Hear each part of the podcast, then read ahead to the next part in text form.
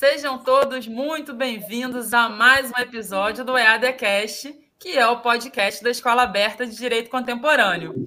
Hoje apresentado por mim, Aline Alé, e por Alessandra Lorenzon. Temos o prazer e a honra de receber a doutora Flávia Lira, que está aqui como representante do PROCON. É um prazer, doutora Flávia. Prazer todo meu, Aline. Boa noite, boa noite, Alessandra. Boa noite a todos que nos assistem pelo YouTube, que nos escutam pelos áudios dos streamings.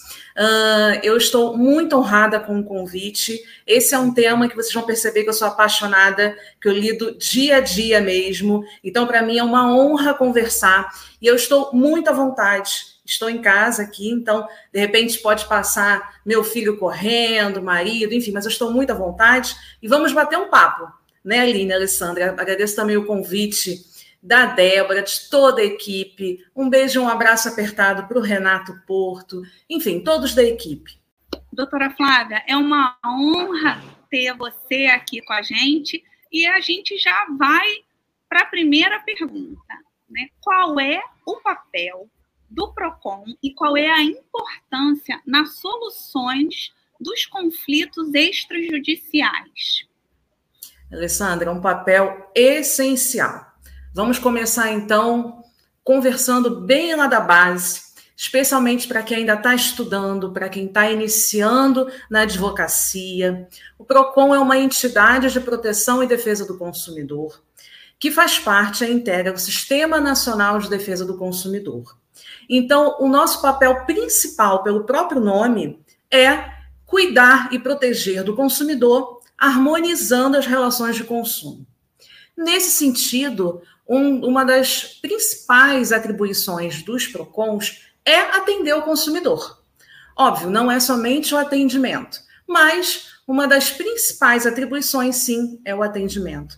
Nesse momento em que nós atendemos e atendemos de uma forma mais ampla possível que vocês possam imaginar, todos os canais, isso falando pelo sistema mesmo, né? Todos os PROCONs. Nós temos PROCONs estaduais, em todos os estados e no DF, e temos PROCONs municipais. Alessandra, nós não temos um número fechado de PROCONs no país, porque esse número ainda é muito difícil nós temos esses dados. Mas nós estimamos que temos cerca de 900 PROCONs no país. Então, um número bastante é, é, elevado, né? Ainda que em nem todos os municípios existam PROCONs.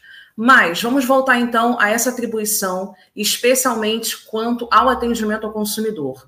Nós realizamos o atendimento é, em massa presencial, em sua maioria, mas também hoje acompanhamos as, as tecnologias, né? Hoje o nosso consumidor ele é omnichannel, então ele acessa tanto pela internet, ele acessa pelo aplicativo no telefone e ele vai presencialmente uh, às nossas agências. Então, nós atendemos tanto presencialmente quanto pela internet, atendimento online, aplicativo, isso quase a sua totalidade de PROCONs no país também realizam esse tipo de atendimento online, especialmente pós-pandemia. Bom, ele é um instrumento essencial de cidadania do consumidor. Lembrando que todos nós somos consumidores. Nós acordamos e dormimos consumindo. Então, é um instrumento de cidadania. O consumidor, quando há alguma dúvida, algum conflito, ele bate as portas do PROCON. Uh, se ele está com alguma dúvida quanto aos direitos dele ou se um direito foi violado, nós temos as portas abertas para atendimento a esse consumidor. E, tem, e temos também, esqueci de comentar, o atendimento via telefone, 151. É muito comum também e, e, esse atendimento ele é muito destinado àquele consumidor que está com uma dúvida rápida. Então, eu estou aqui na fila do banco, aconteceu alguma coisa, estou aqui em frente a um atendente, um gerente da loja, quais são os meus direitos. Então, é, no momento em que nós atendemos esse consumidor, esse consumidor, ele normalmente soluciona a sua demanda naquele momento. Então, não é preciso, em sua grande maioria dos casos, buscar outras portas como o Poder Judiciário. No ano passado, eu gosto de utilizar dados, quem me conhece sabe, é, para a gente poder tomar decisões, inclusive na criação de políticas públicas. No ano passado, segundo os dados no site do Sindec, o Sindec, para quem não conhece, é um sistema que os PROCONs utilizam uh, para registrar as reclamações dos consumidores. Reclamações, dúvidas, denúncias. Uh, esse sistema ele mudou esse ano, então a partir de 2022 grande totalidade dos PROCONs no país não usa mais o SINDEC, usa o pró-consumidor, mas para fins de dados, para a gente identificar um mapa né, nacional e, e, também um mapa daqui do nosso estado, e saber onde é que a gente aplica as políticas públicas, eu acho importante esses dados. No ano passado, Alessandra Aline, cerca de 95% das demandas recebidas pelo PROCON daqui do estado do Rio de Janeiro foram solucionadas. Então, é um índice, é um índice de solutividade muito alto. 90% e 90, 95% é um índice muito bom. Ou seja, 95% dos consumidores que buscam o PROCON do estado do Rio de Janeiro têm a sua demanda solucionada. E isso é muito importante para aquele consumidor que quer resolver o seu conflito na, na, naquele momento, naquela hora, Alessandra Aline.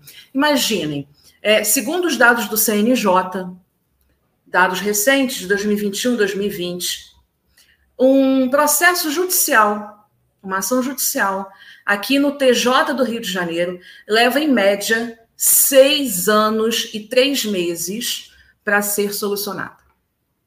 Imaginem um consumidor que busca algo corriqueiro, como ter uma cópia de um contrato de banco, a troca de um produto, ou quer reclamar sobre alguma abusividade na relação de consumo, aguardar seis anos para ter o seu bem, a sua demanda resolvida. Não dá, né? Então, o PROCON ele é um instrumento muito importante nesse momento e nesse exercício de cidadania do consumidor, porque muitas vezes ele vê a sua demanda resolvida, ou seja, de 90% a 95% dos casos, e em muito menos tempo do que no Poder Judiciário. Óbvio, caso a sua demanda seja muito mais complexa, que necessite de perícia, ou seja voltada a algum pedido de indenização, aí sim o mais indicado, o caminho mais indicado passa a ser o Poder Judiciário. Mas, fora isso, gente, as demandas mais corriqueiras de consumo, o PROCON está aí para ajudar. Verdade. É, esse tema é muito importante que a gente traga não só para o consumidor, mas, quer dizer, o consumidor, o advogado também é consumidor, como você bem falou, vou até recolocar. Não só para os advogados, e também para os consumidores. Porque às vezes o advogado, quando é iniciante, como você bem colocou, ele nunca utilizou o PROCON, ele fica na dúvida se aquilo realmente vai atender a expectativa do cliente, como você falou. Às vezes é uma cópia de um contrato, a entrega de um produto, a rapidez vai atender, porque realmente as demandas elas costumam é, levar realmente muito tempo. Aí eu procurei o PROCON, e aí como é que funciona esse procedimento? Eu vou lá, faço uma reclamação, ou faço uma denúncia. Você pode explicar um pouquinho para a gente como é que funciona esse procedimento do PROCON? Posso sim, Aline. São dois procedimentos bem diferentes, tá? Eu queria só pontuar aqui que você colocou muito bem, especialmente para advogado iniciante. A gente, quando sai da faculdade, a gente normalmente sai com aquele pensamento de gladiador, né? Eu assisti recentemente o podcast do representante da, da OAB da Barra, e, ele, e eu trouxe para a minha vida o que ele falou, gladiador. É exatamente isso. Nós estudamos. Exatamente, doutor Marcos, um beijo, um abraço. Mudou a minha vida, porque eu estava faltando. Vamos brigar. A gente está querendo brigar. Vamos brigar com todo mundo. Exatamente. Exatamente. Vamos, e vamos sair com a nossa espada e, e, e o nosso. Eu esqueci aquele nome do, do, do instrumento, o escudo. Vamos sair com a espada e o escudo porque nós somos gladiadores. Então, nós é, estudamos durante cinco, seis anos processo civil. Vamos judicializar, vamos brigar. O consumidor e o fornecedor são adversários. Gente, isso já passou. Já passou. Hoje, especialmente para quem está começando, hoje o advogado ele precisa ser um negociador. Negociador. Então, o negociador a todo momento no atendimento ao, ao seu cliente, na, na, na, na, informação, no esclarecimento, e isso ainda falta muito para a nossa classe de advogados. Uh, o que nós vemos no PROCON é esses advogados que não têm ainda essa capacidade de negociação, ainda há uma dificuldade muito grande em relação ao acesso ao PROCON, no sentido quando indicar ao meu cliente o, o PROCON Ou quando indicar o meu cliente o, consumidor.gov ou outro instrumento ODR? Quando indicar o meu cliente uma ação judicial? Ainda há essa dificuldade. Bom, o consumidor ele pode tanto oferecer uma reclamação ou uma denúncia. A denúncia vai ser algo mais genérico, em que ele vai indicar para a gente que aquele fornecedor, aquela empresa, uh, está descumprindo de alguma forma ou tem evidências né, do descumprimento de uma regra de consumo, de algum artigo do CDC, de alguma regra que o protege. Então, ele vai denunciar para a gente. Ainda há muita confusão, tem consumidor que na reclamação faz denúncia e na denúncia faz reclamação. Hoje, os nossos canais de atendimento recebem a denúncia e encaminham, então, ao gabinete da presidência, falando no, na nossa realidade do PROCON do Estado do Rio de Janeiro. Cada PROCON vai ter o seu procedimento interno de como, rece como recebe essa denúncia e como trata essa denúncia.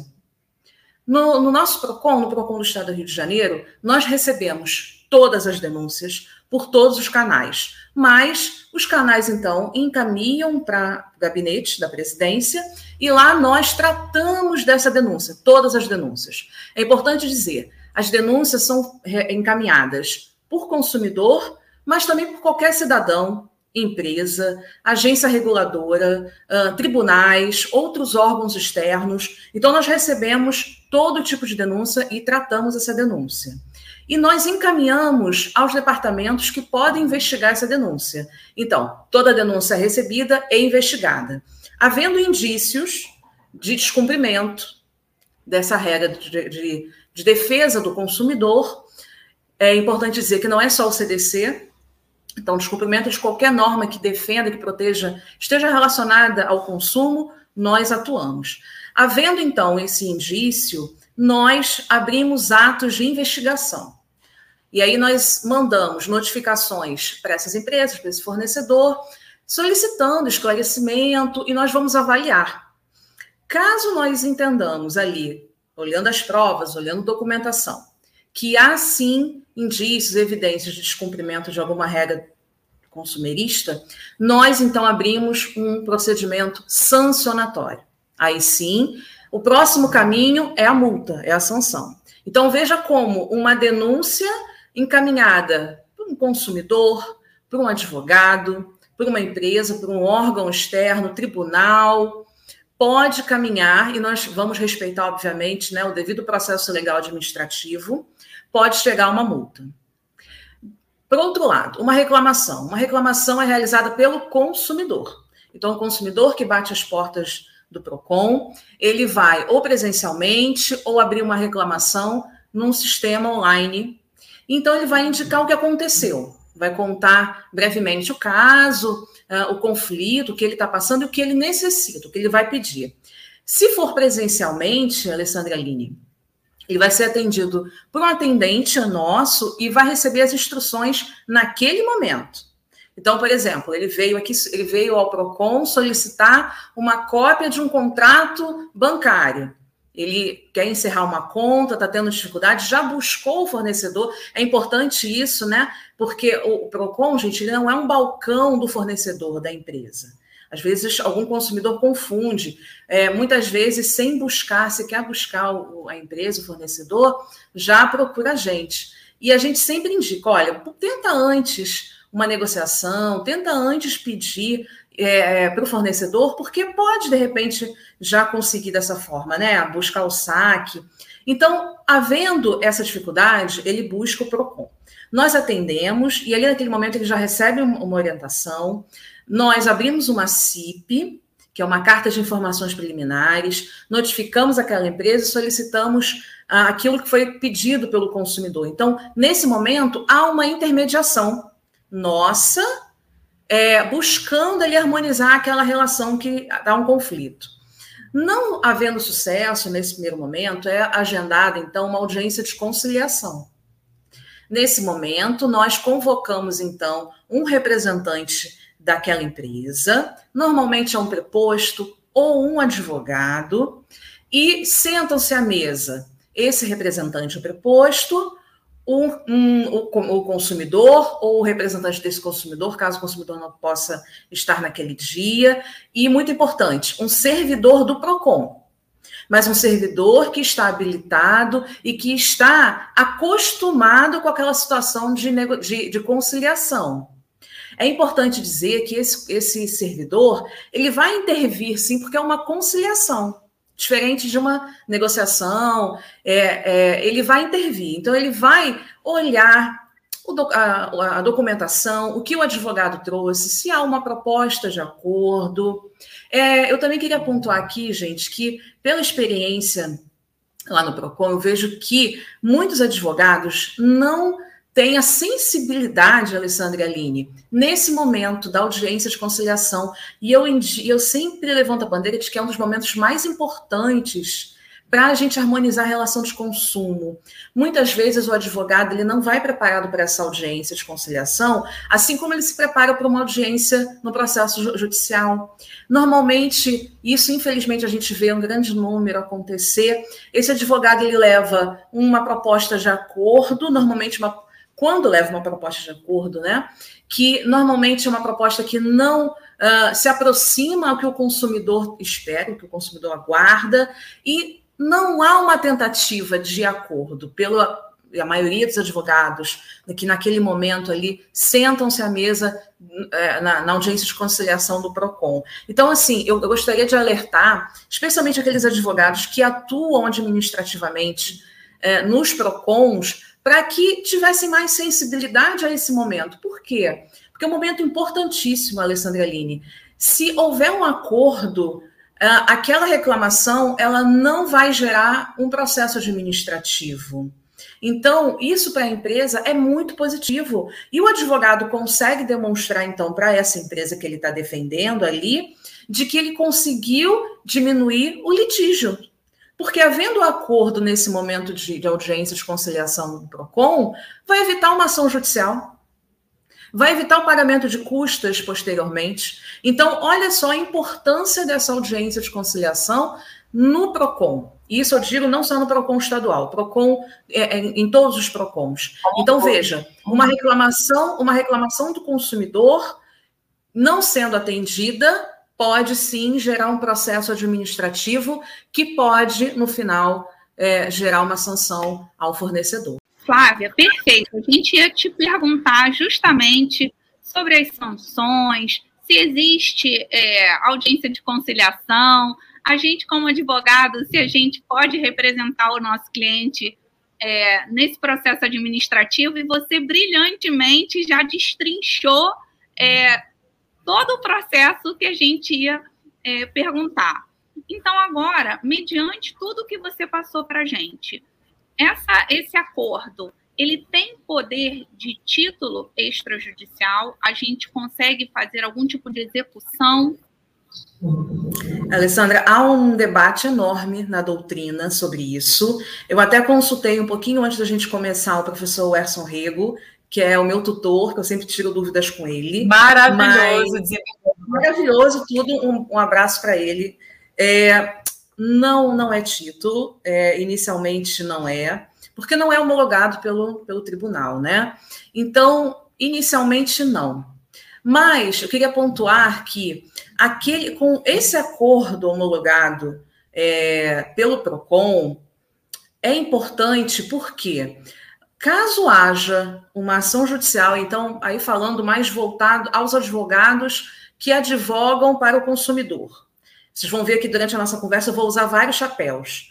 É, chapéu de advogada, chapéu de servidora pública, chapéu de conselheira do Conselho Nacional. Vocês vão ver. Nesse momento, a minha fala se dirige mais, então, aos advogados que vão advogar em prol ao consumidor, ok? Com esse documento, fica muito mais fácil comprovar perante o juízo, caso haja uma ação judicial, que o consumidor buscou a todo custo resolver extrajudicialmente aquela demanda. Então, isso é muito positivo para o consumidor. Então, o Poder Judiciário olha já com outros olhos esse momento. Se o, o advogado consegue demonstrar nos autos, numa ação judicial, que o consumidor buscou por várias portas solucionar extrajudicialmente aquela demanda, fica muito mais fácil solucionar isso no Poder Judiciário, né? ainda que tenha que aguardar mais tempo, enfim. Mas que houve uma tentativa sim no PROCON. Então, é importante, é, caso haja um acordo, que guarde esse documento, né? E que depois, numa ação judicial, vá utilizar. Mas, e aí já de primeira mão, eu já, já dou essa notícia aqui, o PROCON do Estado do Rio de Janeiro assinou um acordo de cooperação técnica com o Tribunal de Justiça do Rio de Janeiro, no sentido de a, a, os procedimentos oriundos do atendimento dos consumidores superendividados, isso a gente pode até comentar um pouquinho mais para frente, em relação ao atendimento aos superendividados, o PROCON do Estado do Rio de Janeiro criou e está iniciando um núcleo de atendimento a esses consumidores superendividados. Então, se houver acordo dentro desse núcleo, de acordo com esse acordo de cooperação técnica que foi recém-assinado, pouco mais de dois meses, fizemos até um evento no TJ para é, é, anunciarmos né, para toda a sociedade esse acordo. Então, se for assinado um acordo entre o consumidor superendividado e todos os seus credores, uh, esse acordo, sim, ele já vai sair homologado do PROCON pelo TJ. Então, esse acordo sim vai ser um título executivo. Então, vai ser muito mais prático, porque caso haja algum descumprimento de um desses credores, já pode executar bem mais rapidamente no Poder Judiciário. Mas não sendo, gente, é um acordo, sendo um acordo é, é, chamado uh, tradicional, né? Na, na, na, audiência de conciliação, não é o título. É, mas como você bem disse, Flávia, embora ele não seja um título, a gente sabe que a gente vai chegar no judiciário, eu como advogada, né? É como Sim. você falou, botando o chapéu aqui, mas esse chapéu é o meu mesmo, dizendo o seguinte: olha, o meu cliente tentou de todas as formas, inclusive aqui, ó, a gente conseguiu fazer um acordo no PROCON. Uma pena que o fornecedor, a empresa, não cumpriu o acordo. Então, realmente, eu acho que isso já dá para o juízo, né? Falar, bom, peraí, você até chegou a fazer um acordo, por que, que ele não realmente não cumpriu? Então, sim, eu sou a favor. Inclusive, eu sou né, mediadora em formação, mediadora judicial em formação pelo TJ, e eu acho que é muito importante que os advogados, não só aqueles que atuam para empresas, né, para o réu, ou atuam para o consumidor mesmo, para os autores, entendam isso, passem a negociar, façam curso de mediação para entenderem essas técnicas é muito interessante e eu acho que agrega muito é, no dia a dia da gente, porque a gente acaba, como você falou, negociando o tempo todo. Como você falou de superendividamento, a gente ia te fazer umas outras perguntas. Mas como superendividamento é um tema bem recente, a alteração está aí há pouco tempo, e está todo mundo querendo realmente saber, esse núcleo, ele já tem uma data para começar. Eu fiquei super feliz de ouvir que foi assinado esse acordo, acho que vai ser muito legal. E eu queria saber, já tem uma, a gente tem uma data, uma previsão, se hoje eu, como advogada, bato lá no PROCON com o meu cliente pelo braço, como é que a gente faz superendividamento hoje? Tem que aguardar? Já tem data definida? Fala mais um pouco para gente. Hum, a Aline quer saber dos detalhes, né? Vamos lá. É, na verdade, esse núcleo já ele está iniciando ainda está bem no iníciozinho, a gente está ainda organizando espaço lá no PROCON, precisa ter um espaço maior, porque, como vocês sabem, né, nessa audiência específica para atendimento do, do consumidor superendividado, precisa chamar todos os credores. Então, é uma mesa em que precisam estar presentes muitos representantes. É, então, tá muito, estamos bem no início, Aline, te respondendo. Nós já temos um coordenador, que é um servidor da casa, do PROCON, analista e bem experiente em estudar esses casos e realizar essas audiências, mas nós precisamos de mais servidores, inclusive servidores com uh, uh, que tenham capacitação técnica em várias áreas. Como vocês podem já ter é, é, lidado com esses assuntos, o superendividamento ele, é, ele precisa ter um atendimento multidisciplinar. Então, não é somente um servidor formado em direito ou um advogado, como é o caso, né? Mas precisa um atendimento psicológico, um atendimento de assistente social, um atendimento de um servidor voltado à área de contabilidade. Então, para fazer um plano de pagamento, não é, é, é, é preciso ter um atendimento por uma equipe multidisciplinar. E isso nós estamos buscando essa formação multidisciplinar nós sabemos que alguns PROCONs estão fazendo acordo com faculdades e isso ajuda, né? Porque é, é, muitos profissionais que estão ainda nas faculdades, em formação, mas de várias áreas, psicologia, assistência social, contabilidade, matemática, podem ajudar o PROCON. Nós recebemos recentemente é, alguns estagiários que vão também auxiliar estagiários nível superior, que vão nos auxiliar também nessa organização do núcleo. Mas nós já começamos o atendimento, ainda que de forma experimental, ainda que de forma inicial, nós realizamos no início do ano o mutirão, o primeiro mutirão de super endividados. Foi é, um trabalho bastante difícil e bastante técnico. Por quê? Primeiro que muitos consumidores ainda não entendem a diferença de endividado para super endividado.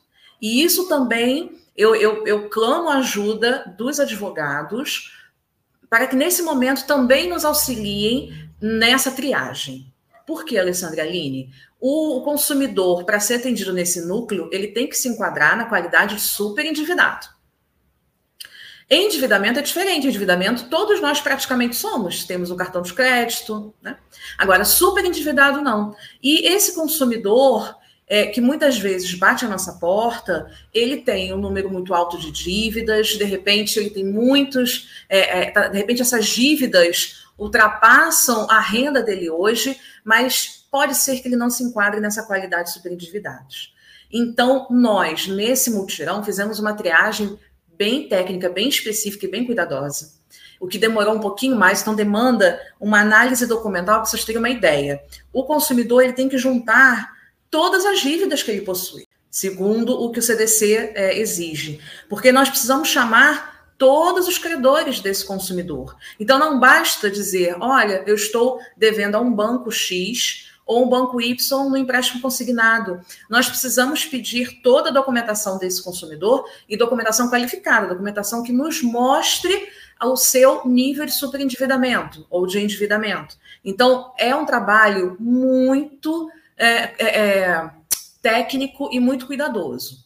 E aí nós tivemos esse, esse mutirão e aí, desse mutirão, nós selecionamos alguns consumidores que se enquadravam nessa qualidade de superendividados e começamos a fazer esse, esse atendimento. Então, o, o coordenador do núcleo, que é um servidor nosso lá, ele começou a agendar as reuniões para começar, assim, é, a fazer o, a audiência de conciliação especial, né, específica que o CDC exige, e traçar um plano de pagamento. Então, nós ainda estamos bem no iníciozinho, Aline. Então, não posso dizer, ah, já há uma data marcada. Na verdade, o consumidor que buscar a gente é, indicando ou necessitando de um atendimento e demonstrando para a gente que ele se enquadra na qualidade de superendividamento, ele já vai ser encaminhado a esse núcleo, ainda que não haja uma estruturação física, né? Como a gente está organizando e que a gente já começou a, a, verificar a obra, a estrutura mesmo no PROCON do Estado para atender esse consumidor super endividado.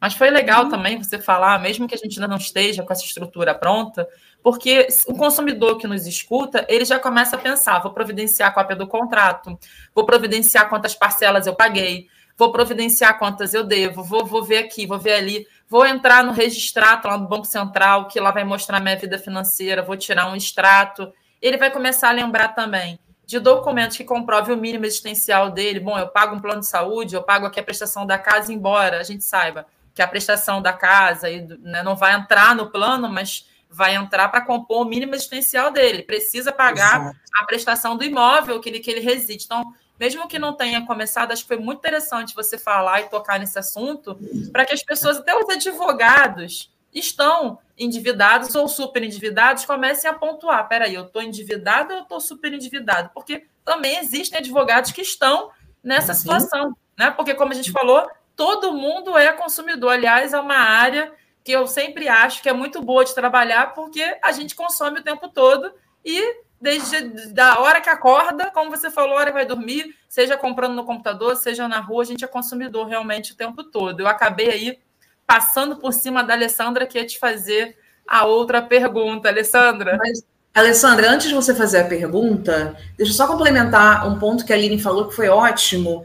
A gente recebeu um caso de uma senhorinha é, bastante idosa em que ela tinha muitas dívidas, especialmente bancárias, e dessas especialmente é, consignados. A gente está tendo muita demanda, eu acho que vocês já devem ter esse conhecimento, de atendimento aos consumidores superendividados que se endividaram por conta de empréstimo consignado.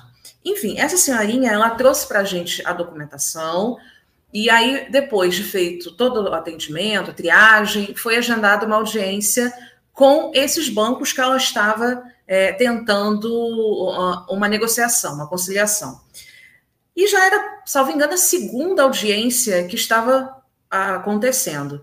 Já na outra audiência é que o coordenador foi descobrir que tinham outras dívidas. Então, olha só, atrasou e muito, Aline, o caso dessa senhorinha. Por quê? Porque teve que começar tudo de novo, gente, porque o CDC manda, exige que tenham que é, estar presentes todos os credores daquele consumidor.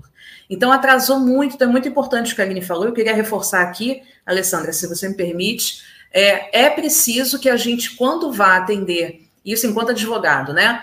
Vai instruir algum consumidor e que vai indicar o PROCON para esse núcleo de atendimento, que eu acho que vai acontecer muito daqui para frente. Ou seja, os advogados vão receber é, em, em seus escritórios aquele consumidor tentando uma negociação e que, de repente, o caminho mais rápido para solucionar é o PROCON nesse núcleo de atendimento.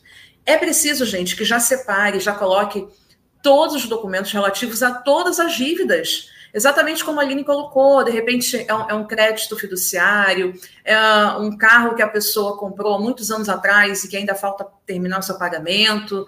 Ou seja, de repente, aquela pessoa, o consumidor, quando chega no escritório do advogado, vai se preocupar inicialmente com o, o, a dívida do banco, mas não.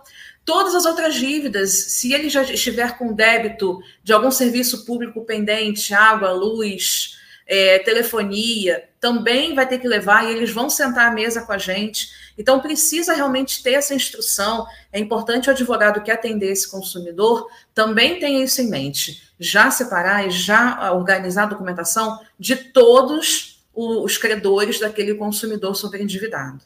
Maravilha. O Renato está eh, falando bastante, ensinando, né, destrinchando para a gente essa lei do superendividamento, inclusive é, um checklist do que realmente é preciso para a gente dar entrada nessa ação. Mas extremamente importante é essa sua orientação de ter todos esses documentos. A pergunta que eu ia te fazer é como os bancos né, os credores estão se comportando nesse momento das audiências, é, nesse primeiro momento que está se desenhando. Olha, Alessandro, eu queria tá, te dar uma boa notícia, mas infelizmente não, não vou conseguir. É, é um, ainda que seja um assunto recorrente, especialmente aos bancos, né? seja um assunto antigo. Vocês podem ver pela, pela tramitação do projeto de lei que veio alterar o CDC. Há muitos anos a gente está querendo alterar o CDC é, para que contemple esse atendimento ao consumidor superendividado. Então, é um assunto antigo, infelizmente. E é um assunto que vem aumentando no país, né? O número de, de superendividados, especialmente na pandemia, aumentou assustadoramente. Mas, no momento dessa audiência específica no PROCON, é, ainda há muita resistência. O que, que nós observamos? Isso falando especialmente na área bancária, dos serviços bancários. É, e aí, serviços bancários como um todo, né? A financeira, enfim.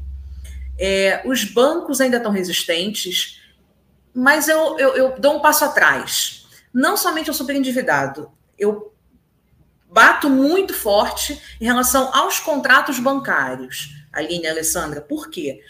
É, Infelizmente, a maioria das vezes, esses contratos bancários são redigidos com uma simetria informacional enorme, uma dificuldade, uma, uma linguagem extremamente difícil e técnica para o consumidor, o consumidor leigo, né? São termos muito técnicos e muito difíceis, a maioria desses consumidores, eles não entendem. Então, é, o consumidor que bate a nossa porta, ele normalmente, uma, é, ele às vezes não tem acesso a esse contrato, quando ele tem acesso, é muito depois do serviço já contratado. Então, ele não entende muitas vezes alguma taxa que está sendo cobrada no, no, extrato bancário dele, na conta. Às vezes ele não entende como que aquela dívida chegou a, a, a aquela, a, aquele montante né, tão alto que ele não consegue mais pagar. Ah, então, é, infelizmente, a simetria informacional nesse mercado, que é o mercado financeiro, é muito alta, muito grande. E aí, nessa mesa de, de, de negociação, nós identificamos isso. E identificamos, inclusive, Aline, cláusulas abusivas nesses contratos.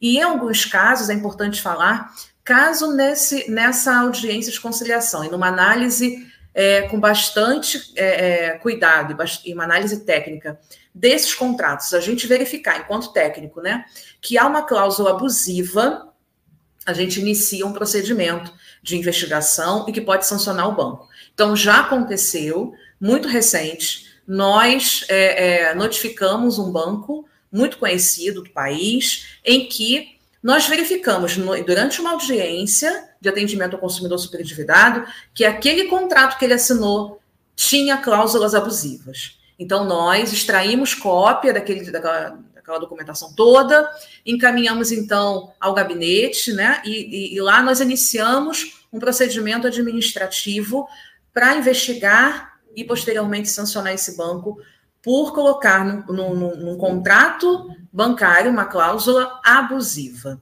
Então, o que nós temos ainda muita dificuldade é em, em, em, traçar esse plano de pagamento, que seja um plano de pagamento favorável a esse consumidor superendividado, mas que também atenda a esses anseios, que chegue a algum denominador comum com os bancos. O que a gente está vendo, uma resistência desses bancos, é, é nesse sentido, é, de extrair essa cláusula abusiva e de trazer maiores informações a esse consumidor sobre o contrato que o consumidor assinou e que no momento em que ele assinou ele não teve uma cópia. Então, infelizmente, ainda é um caso recorrente e que a gente está atendendo lá no Procon.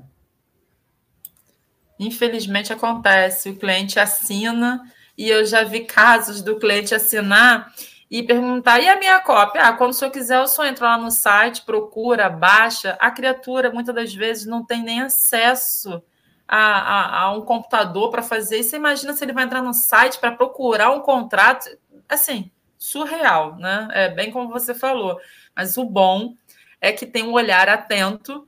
E aí eu acho muito legal que você falou o seguinte: servidor atento ao que ele estava fazendo, porque isso é, é uma coisa de atenção. Falou: peraí, bateu o olho, ele estava vendo super endividamento, mas ele falou: peraí, essa cláusula aqui tem alguma coisa. Vamos ler de novo aqui. Porque as pessoas pensam que o advogado ou o assessor, que seja. É uma máquina, né? Ele sai lendo, sai. Não, ele lê e fala assim: peraí, tem algo aqui. Ele lê e tá falando, é isso mesmo, porque esses contratos, eles são tão assim, elaborados de uma forma, como você falou, com uma linguagem tão confusa, que até mesmo o operador do direito lê e fala: era isso mesmo que ele queria dizer? Vou ler isso aqui de novo, porque acontece. A minha mãe é idosa e traz aqui umas coisas para eu ler que eu falo: era isso que ele queria dizer? Vamos ler de novo aqui, porque visa realmente a dificultar aí, principalmente o, idoso, né? Ou aquela pessoa que não tem muito conhecimento. Eu queria que você me falasse uma coisa também muito interessante, Flávia, que é o seguinte: o PROCON é algo que não é novo. O consumidor.gov é algo novo. Você poderia pontuar, porque pode ter algum advogado que vai pensar assim: poxa, mas aí eu vou reclamar no PROCON no consumidor.gov, qual é a diferença? Tem como você pontuar um pouco para mim a diferença do PROCON para o consumidor.gov? Tem, ótima pergunta, Aline. E vou te falar que o consumidor.gov nem é tão novo assim. Vê lá de 2014, 2015. Pois é, pode não ser tão, tão conhecido, eu acho que é uma pena, porque é um instrumento tão positivo, né? É um instrumento de autocomposição. Então, há muita diferença entre o instrumento do consumidor.gov e o nosso atendimento realizado no PROCON. Então, vou, vou tentar explicar aqui, caso haja alguma dúvida, vocês podem me interromper a qualquer momento para perguntar. Então, eu só conheci, eu só conheci o consumidor.gov em 2018, e estou pensando, Ih, estamos em 2022, né? É. Olha isso, Alessandra, olha isso, hein? nem posso falar, nem posso falar, porque eu estou ali, ó, coladinha com ela. Vou te falar que foi mais ou menos essa época também, viu? E recentemente que a gente descobriu como é que a gente pode abrir uma reclamação como advogada pelo consumidor.gov. Então, assim, vamos, vamos abafar o caso.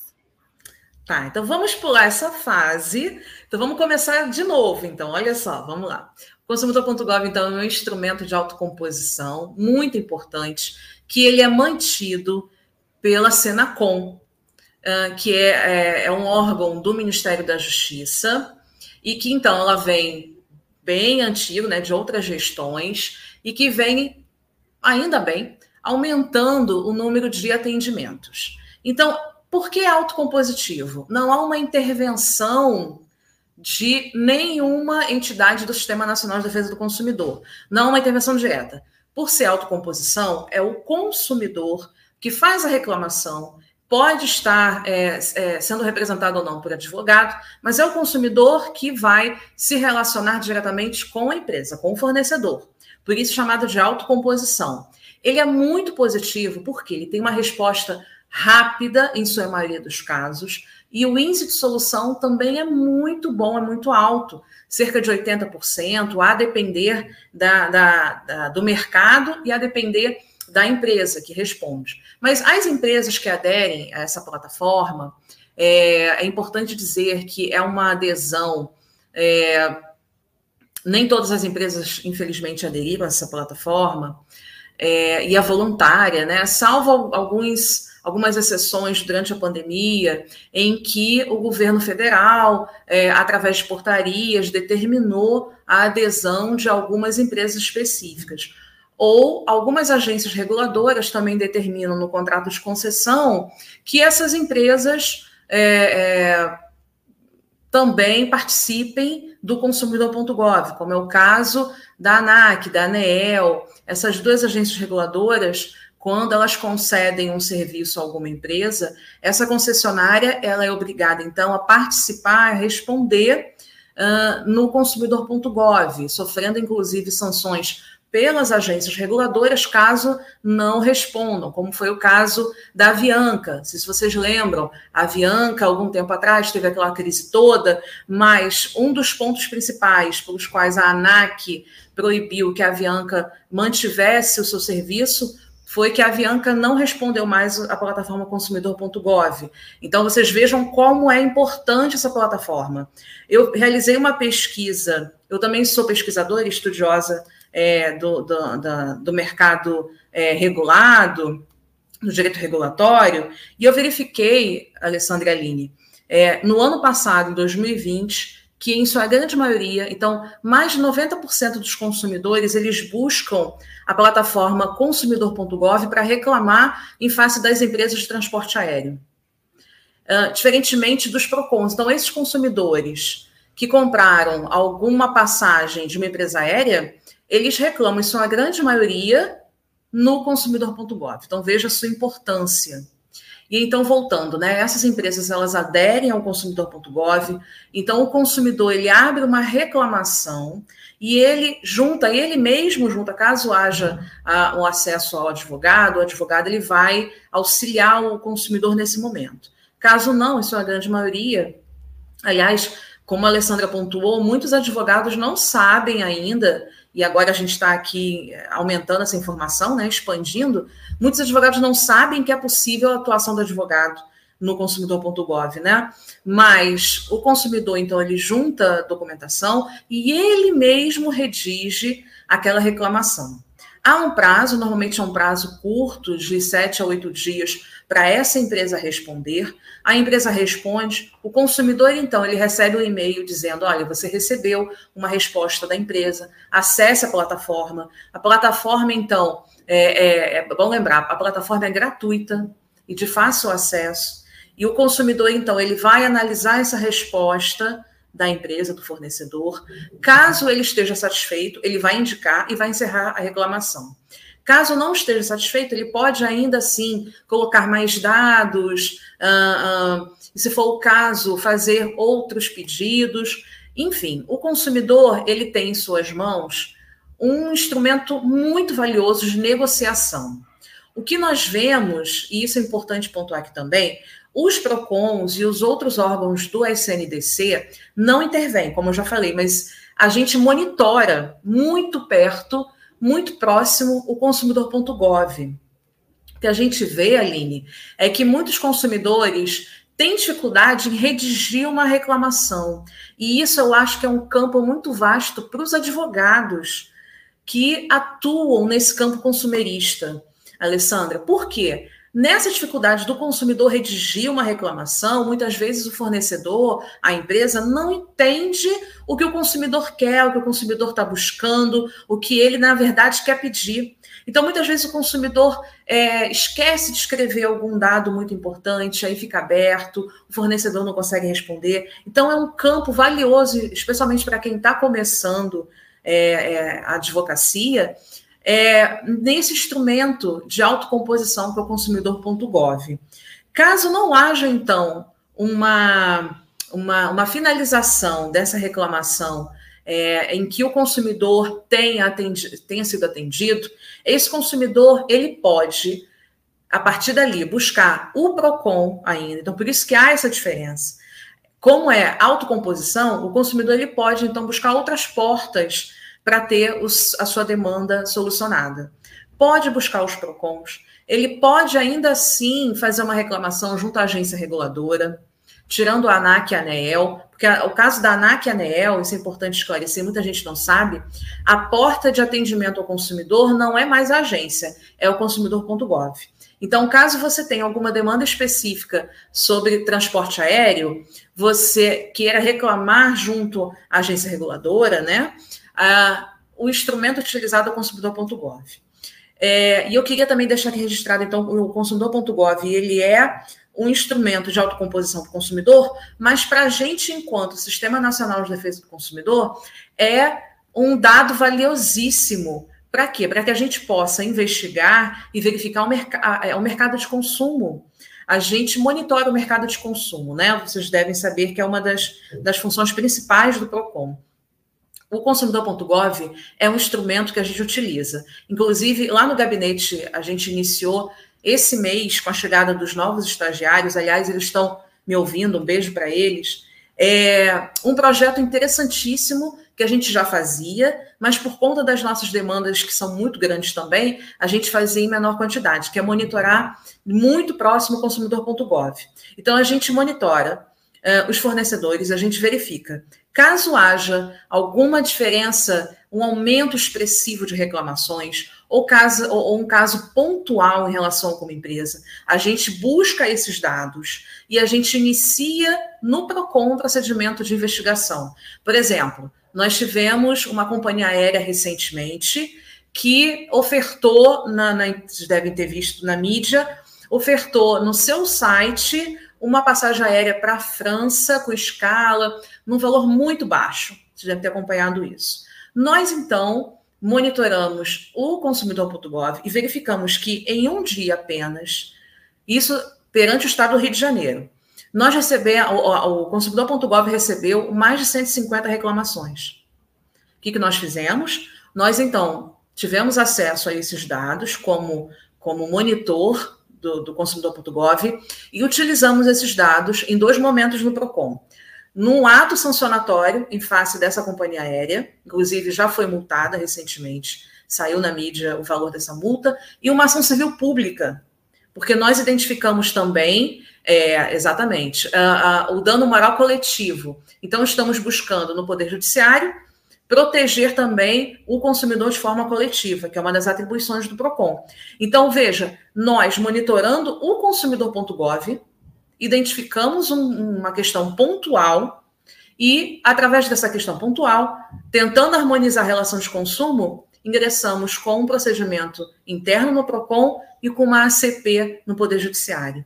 Então, nós estamos iniciando esse projeto ampliando, né, estamos monitorando. Então, se nós verificarmos que uma determinada empresa ou, ou um grupo de empresas no mercado de consumo é, está ocasionando uma demanda muito grande de reclamações, nós vamos então iniciar procedimentos internos no PROCON para poder impedir ou para poder solucionar aquela demanda ou para é, é, é, resolver ou diminuir né, o que está acontecendo ali com, com aqueles consumidores, de modo a harmonizar a relação de consumo.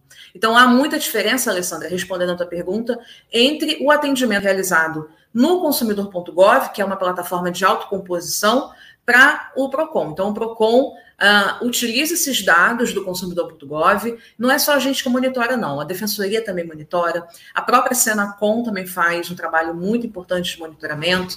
O MP, as agências reguladoras. Então, o consumidor.gov é um instrumento valiosíssimo, tanto para o consumidor quanto para o advogado. E o advogado, tanto o advogado que vai defender o consumidor, quanto o advogado que vai defender o fornecedor como também para os órgãos e entidades do Sistema Nacional. É muito legal ouvir você falar isso, porque só reforça que o sistema multiportas ele é necessário e ele é importante. É óbvio que algumas demandas não vão ter jeito, a gente vai realmente levar para o judiciário, como você bem colocou. Mas sim, algumas coisas mais simples a gente pode solucionar. E para aquele advogado que está começando agora, é uma porta de trabalho? É, porque ele pode cobrar para elaborar uma reclamação, ele pode cobrar para elaborar uma notificação. É, são, são várias situações que ele pode ir colocando, não é, não, não é nada de, de, de errado ou ilícito nisso, muito pelo contrário. Eu acho que a gente tem que criar essa cultura de quê? De reclamar. É, eu lembro, e aí não vou falar aqui da minha idade, mas vou denunciar a idade, né? Eu lembro da minha avó, que ela era aí num governo aí que teve um tempo atrás, ela era uma fiscal. Gente, eu lembro que eu era criança e a minha avó era aquela velhinha que reclamava, ela reclamava ela reclamava. Então a gente tem que ter, o consumidor tem que ter o quê? Ele tem que ter consciência de que se ele reclama, ah, vou deixar isso pra... reclama, baixa o aplicativo 1746, baixa o app do, do, do PROCON, baixa, tem agência reguladora, algumas têm também, reclama, reclama, você é consumidor, você pode reclamar. E eu acho que quando a gente começa com essa cultura, eu acho que a gente começa a modificar o cenário. Porque, olha, 150 reclamações em um dia, peraí, tem alguma coisa de errado. Então, não precisou, na verdade, né, de, do PROCON é, se procurar um dia, em um dia, 150 reclamações. Ele pensou: peraí, ah, tem alguma coisa de errado aqui, vamos investigar. Então, olha, esse episódio foi sensacional. Eu me senti muito honrada de poder fazer o episódio. Somos vários apresentadores. Foi uma honra estar aqui com você. Passou muito rápido. A gente ah, geralmente que isso, 40 gente. minutos, a gente está aí com uma hora de, de, de episódio. Por quê? Porque foi muito bom. Você muito esclarecedora, de uma didática muito legal. Eu espero poder te ouvir né, outras vezes, em, em várias situações.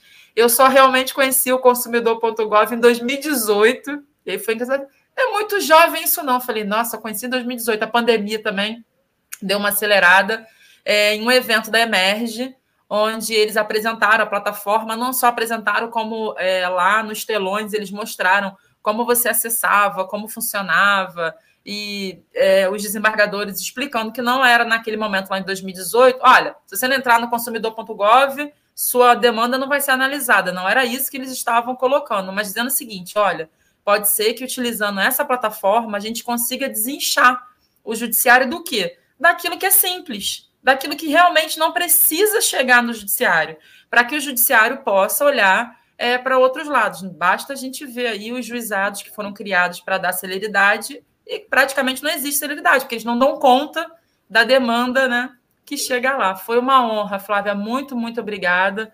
Vou deixar a Alessandra fazer as considerações finais, mas muito, muito obrigada mesmo, mais uma vez. Estou deixando aqui o agradecimento da equipe toda, do professor Renato Porto, e dizendo que quando você quiser vir aqui, quando o núcleo foi inaugurado, ou qualquer outra coisa do PROCON, a porta está aqui aberta. Você pode vir aqui no nosso podcast conversar, falar e trazer, porque foi muito legal, muito esclarecedor. Você tem uma didática muito boa. Ale, Aí acaba fechando aí, porque senão eu vou ficar aqui só elogiando a Flávia, a gente vai ficar aqui até não sei que hora, aqui só nos elogios.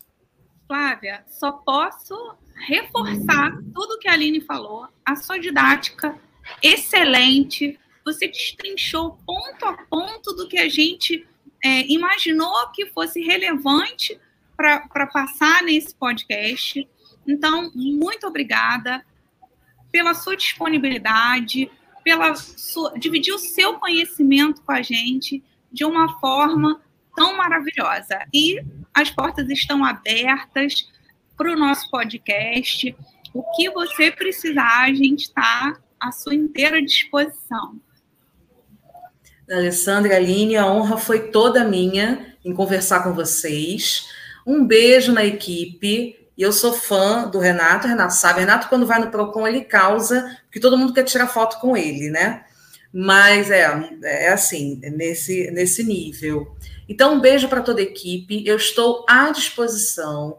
Só me mandar um WhatsApp e a gente vê as datas. É, caso queira falar alguma coisa de PROCON, caso queira conversar sobre algo relacionado às agências reguladoras, uh, ao assunto direito regulatório, há algum assunto do Conselho Nacional de Defesa do Consumidor. Então, gente, estou à disposição de vocês e muito honrada mais uma vez, gratidão por essa oportunidade de conversarmos. Muito obrigada mais uma vez e até o próximo episódio.